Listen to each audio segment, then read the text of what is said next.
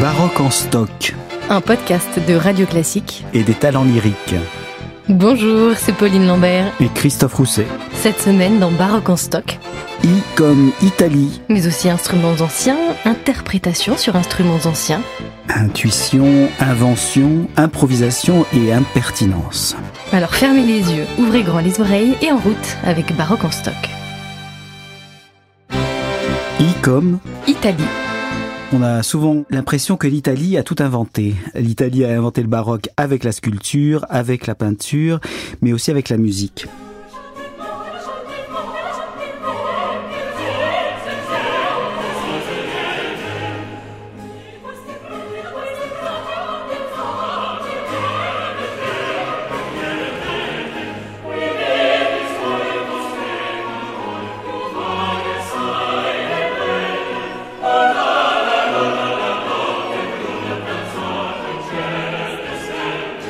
Euh, ce qui se passe en Italie avec euh, la naissance du baroque, qu'on situe à peu près en 1600. Pourquoi? Parce que c'est la naissance de l'opéra, en fait. Et la naissance de l'opéra, c'est une volonté de revenir vers la Grèce. Donc, c'est peut-être la Grèce qui a inventé plutôt le baroque. En tout cas, c'est en Italie que on fait les premiers opéras, on les crée, on les conçoit à Florence avec la Capelle Labardi. Et le grand souhait de ces inventeurs, c'est de regarder vers la Grèce, vers le théâtre antique. Et le théâtre antique, c'était quoi? C'était du texte déclamé, mais avec une hauteur de son, une scansion des vers. C'était aussi des chœurs qui répondaient. Et c'était beaucoup de danse.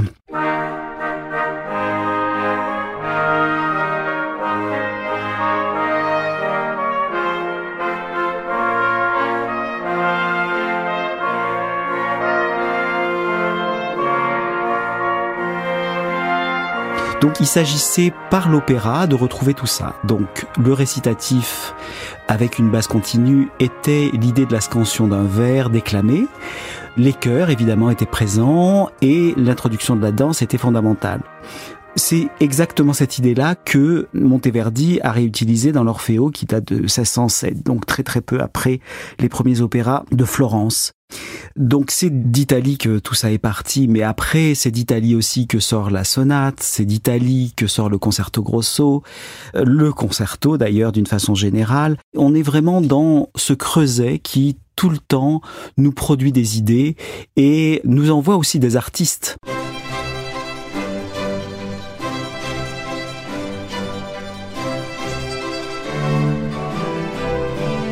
C'est d'Italie que la musique rayonne en Europe entière. Euh, les Italiens vont jusqu'à Saint-Pétersbourg, ils vont à Londres, euh, ils vont à Paris, ils vont en Espagne, au Portugal.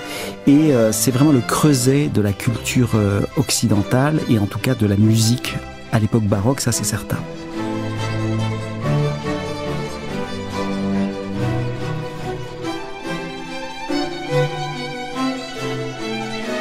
Et donc l'Italie, c'est un peu notre mère patrie à nous tous, mélomanes et musiciens, pour le dire de manière très prosaïque. Bien avant la pizza, la musique, c'est l'autre produit d'exportation qui, depuis l'Italie, va conquérir le monde, et en tout cas l'Europe baroque. Et cette musique qui se diffuse d'Italie, elle le fait, vous le disiez à l'instant, Christophe, via des musiciens, via des manuscrits, mais aussi via des instruments anciens. Et les instruments, là aussi, viennent d'Italie. C'est-à-dire qu'il y a euh, Crémone, il y a cette école de facture instrumentale qui va euh, essaimer sur l'Europe entière, là aussi, et qui va euh, proposer le violon comme instrument roi sur l'orchestre, sur euh, la musique de chambre.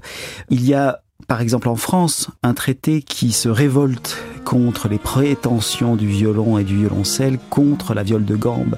Et la viole de gambe, évidemment, c'est l'instrument français par excellence, avec cette idée de l'intimité, de la voix humaine, etc.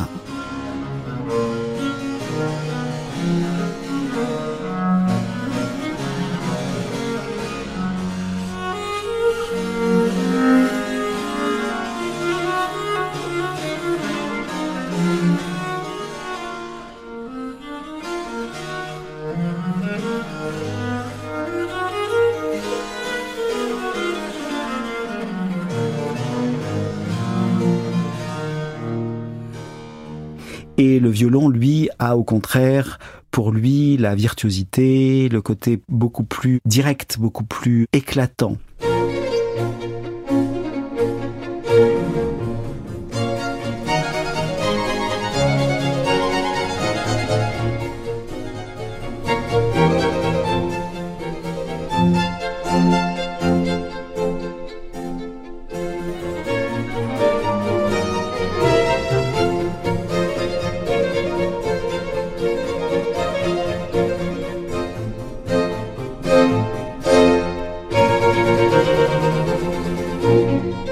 Ces instruments anciens, qu'est-ce qui fait leur spécificité aujourd'hui?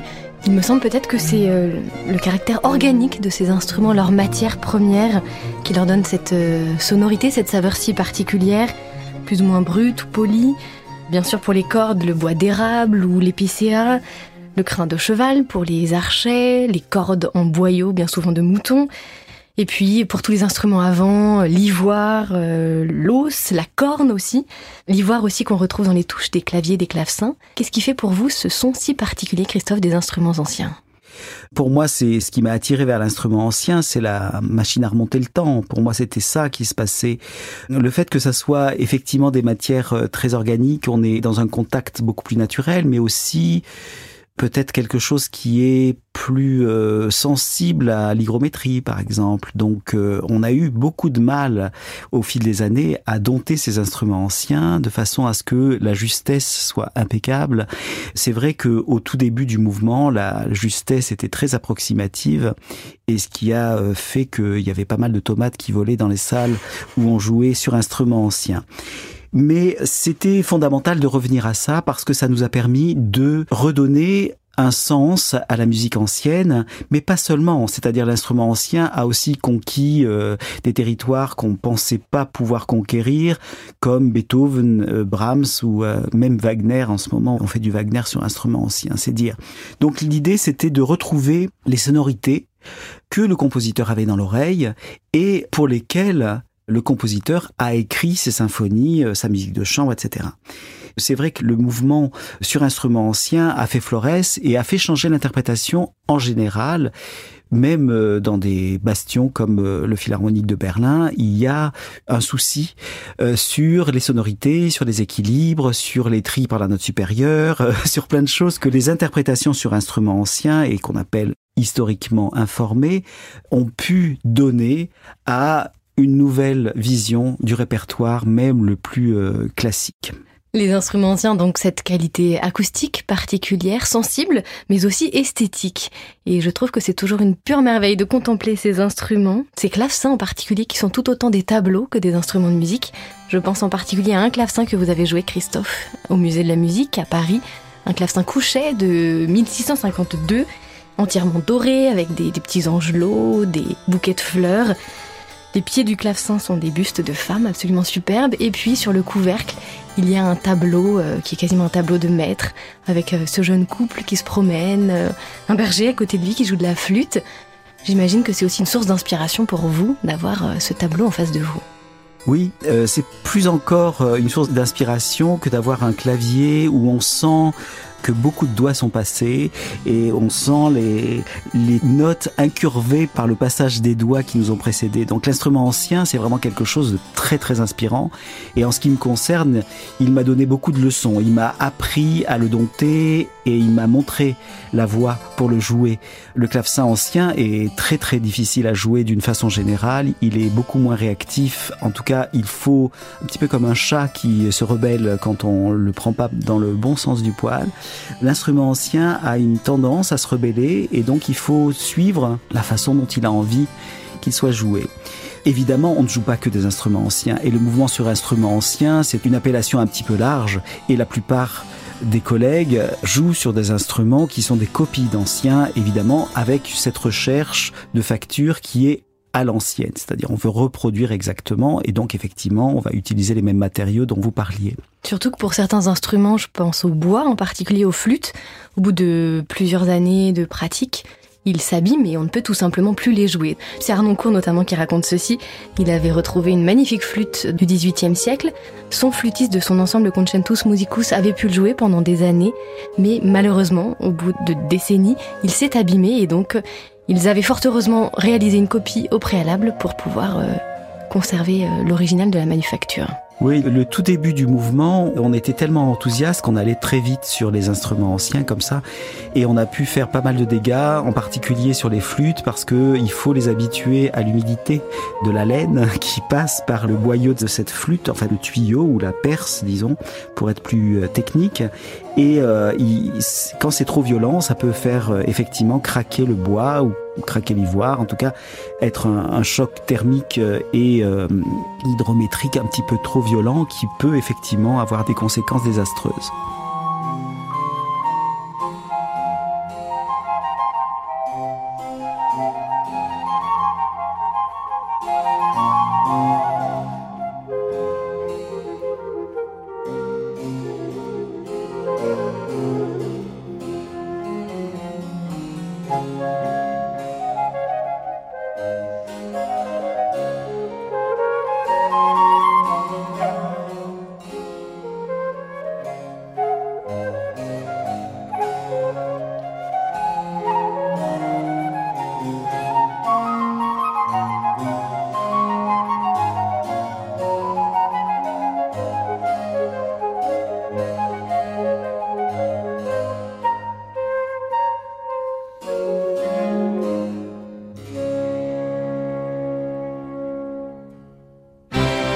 Comme Interprétation. L'interprétation est consubstantielle à la musique baroque, car euh, beaucoup d'indications de tempo, de caractère ne sont pas notées, les ornements aussi ne sont pas nécessairement notés. Il faut donc sans cesse interpréter ces supports, ces textes qui sont parfois un peu lacunaires. Et donc l'interprétation, c'est aussi une forme de traduction, de passer d'un support écrit et incomplet à une œuvre sonore par un interprète d'aujourd'hui. Les interprètes ont parfois du mal à trouver justement le bon goût dont on a parlé dans la lettre G, le bon goût dont on parle au XVIIIe siècle, c'est aussi trouver cette fourchette extrêmement fine entre l'excès et le pas assez. C'est-à-dire qu'il faut trouver sa place. Il y a des répertoires qui vous donnent plus de place, le répertoire italien en particulier, quand on joue une sonate de Scarlatti au clavecin, on a beaucoup d'espace. Quand on joue une sonate de Corelli, on a beaucoup d'espace. Quand on joue un prélude des fugues de Bach, on en a beaucoup moins. Et quand on est un chanteur dans une cantate de Bach, on n'en a pratiquement pas du tout. Donc il faut jouer avec ses contraintes et trouver sa juste place et pas violer la musique qu'on est en train d'interpréter.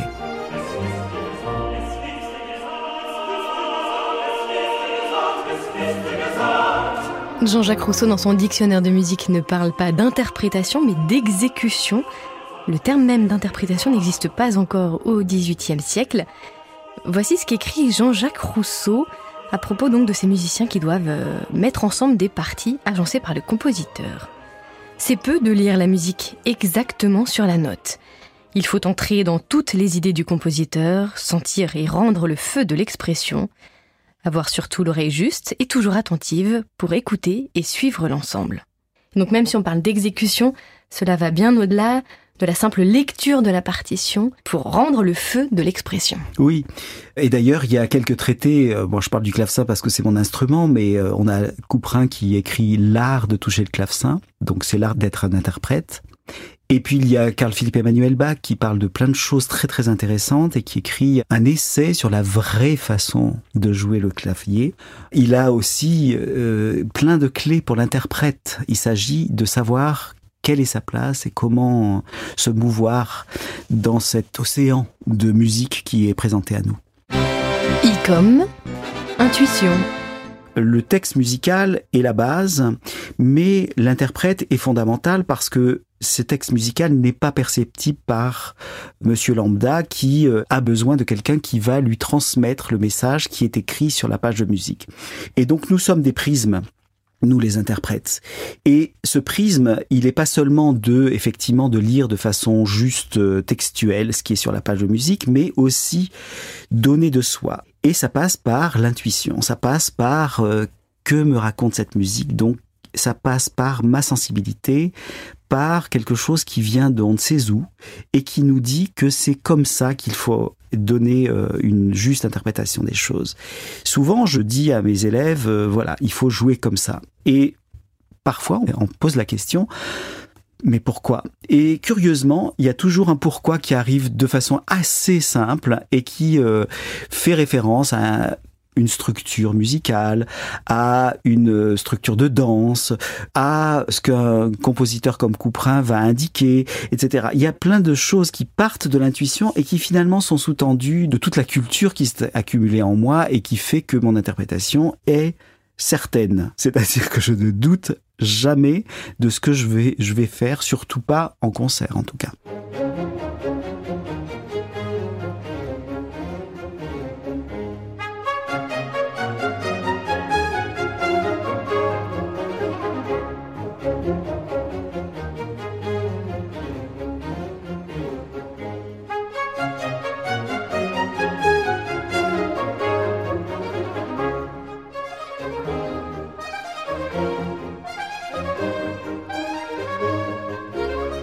Donc ce qui veut dire qu'une même œuvre que vous rejoueriez 20 euh, ans plus tard, vous la rejoueriez de la même façon? Non, pas du tout, parce que évidemment nous sommes des êtres humains, des êtres vivants qui euh, changent, et euh, cette maturité, cette maturation du matériau musical fait que l'intuition aussi s'affine et fait que effectivement on va pas jouer comme il y a dix ans, mais parfois j'écoute des vieux disques puisque maintenant avec mes 30 ans de talent lyrique, je peux effectivement écouter des disques qui sont assez anciens dans ma production et c'est assez curieux parce que effectivement, je me dis bon, mon intuition est toujours la même, elle est toujours aussi puissante, mais j'ai poli mon diamant et je sais que ça serait encore plus précis ce que je voudrais faire, encore plus euh, raffiné, encore plus euh, euh, délicat, sophistiqué. Et je pense que c'est ça le, le, vieillissement, la maturation. Et c'est pour ça que les vieux interprètes sont toujours des, des sources de sagesse. Comme Invention. Qu'est-ce que c'est euh, pour vous l'invention en musique, Pauline? Euh, L'invention en musique, ben moi c'est Bach. C'est les inventions à deux hmm. voix, les inventions à trois voix. C'est en Italie que l'invention est arrivée en premier. Il y a un, un violoniste, Bonporti, qui a écrit les premières inventions.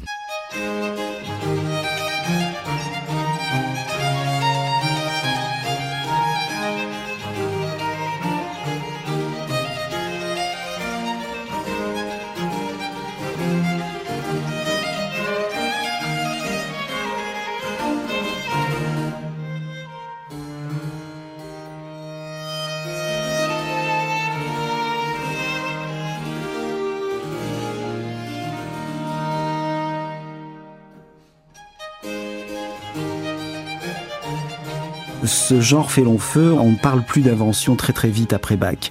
Mais l'invention, c'est aussi quelque chose évidemment de beaucoup plus euh, philosophique ou euh, en tout cas une donnée d'interprétation. L'invention, le chanteur est capable d'improviser des ornements invraisemblables, des cadences euh, au point de cadence, etc. On a perdu énormément d'improvisation, en particulier des organistes. On sait que Rameau était un grand improvisateur. Il improvisait tellement euh, de façon folle qu'il était capable, même en ayant vendu quelques tuyaux de son orgue à Clermont-Ferrand, de euh, d'arriver à trouver les tonalités dans lesquelles les tuyaux n'allaient pas manquer pour faire des choses absolument invraisemblables. Et on lui a reproché justement de faire des, des improvisations un petit peu trop atonales. Donc en tout cas, l'improvisation est une pratique que seuls les organistes ont gardée d'ailleurs. On n'a plus du tout cette euh, facilité à improviser. Un pianiste a du mal à improviser, sauf s'il est pianiste de jazz ou qu'il est passé par le jazz. Mais nous, euh, aujourd'hui, c'est beaucoup plus difficile. Donc, euh, redécouvrir le baroque, c'est aussi pour un musicien redécouvrir ses techniques d'improvisation. L'improvisation est indissociablement liée à la musique baroque. Vous parliez de Rameau, grand improvisateur, c'est le cas aussi de Handel, de Bach ou de Mozart. On trouve des traces d'improvisation dans les préludes, les inventions, les fantaisies, les toccatas aussi, qui étaient au départ des moments improvisés. La basse continue est elle aussi improvisée, comme dans le jazz, à partir d'une grille d'accords? Et pour montrer à quel point l'improvisation est ancrée dans les pratiques des musiciens, j'ai trouvé cette anecdote rapportée par Louis Sport compositeur qui séjourne à Rome en 1816. Il dirige un orchestre composé des meilleurs musiciens, et pourtant, je le cite, Chacun orne sa partie comme il lui plaît, avec des diminutions sur presque chaque note, au point qu'il sonne plus comme un orchestre se chauffant et s'accordant que comme un orchestre faisant de la musique. Bien sûr, je leur ai à main reprise interdit de jouer aucune note qui ne soit écrite dans les parties. Mais l'ornementation est devenue à tel point une seconde nature pour eux qu'ils ne peuvent s'arrêter. Et un peu plus loin, il parle de l'affreux vacarme que cet orchestre fait passer pour de la musique. Donc début 19e, voilà un compositeur qui veut réduire cette part d'improvisation et d'ornementation pour en revenir à la lettre de la partition qu'il veut faire respecter. Oui, mais il y a aussi le génie des peuples. Hein. C'est un germanique qui vient à Rome et qui est confronté justement à ce, ce côté un peu brouillon, un petit peu désordonné. J'ai eu une, une expérience comme ça à Naples avec un orchestre napolitain c'était difficile de les euh, canaliser dans quelque chose de euh, d'ordonné. Donc euh, on peut imaginer au 18e avec cette facilité d'improviser sur l'instrument que cette pratique ben voilà, finalement l'orchestre c'est essentiellement un groupe qui doit être discipliné, ça demande une discipline absolue.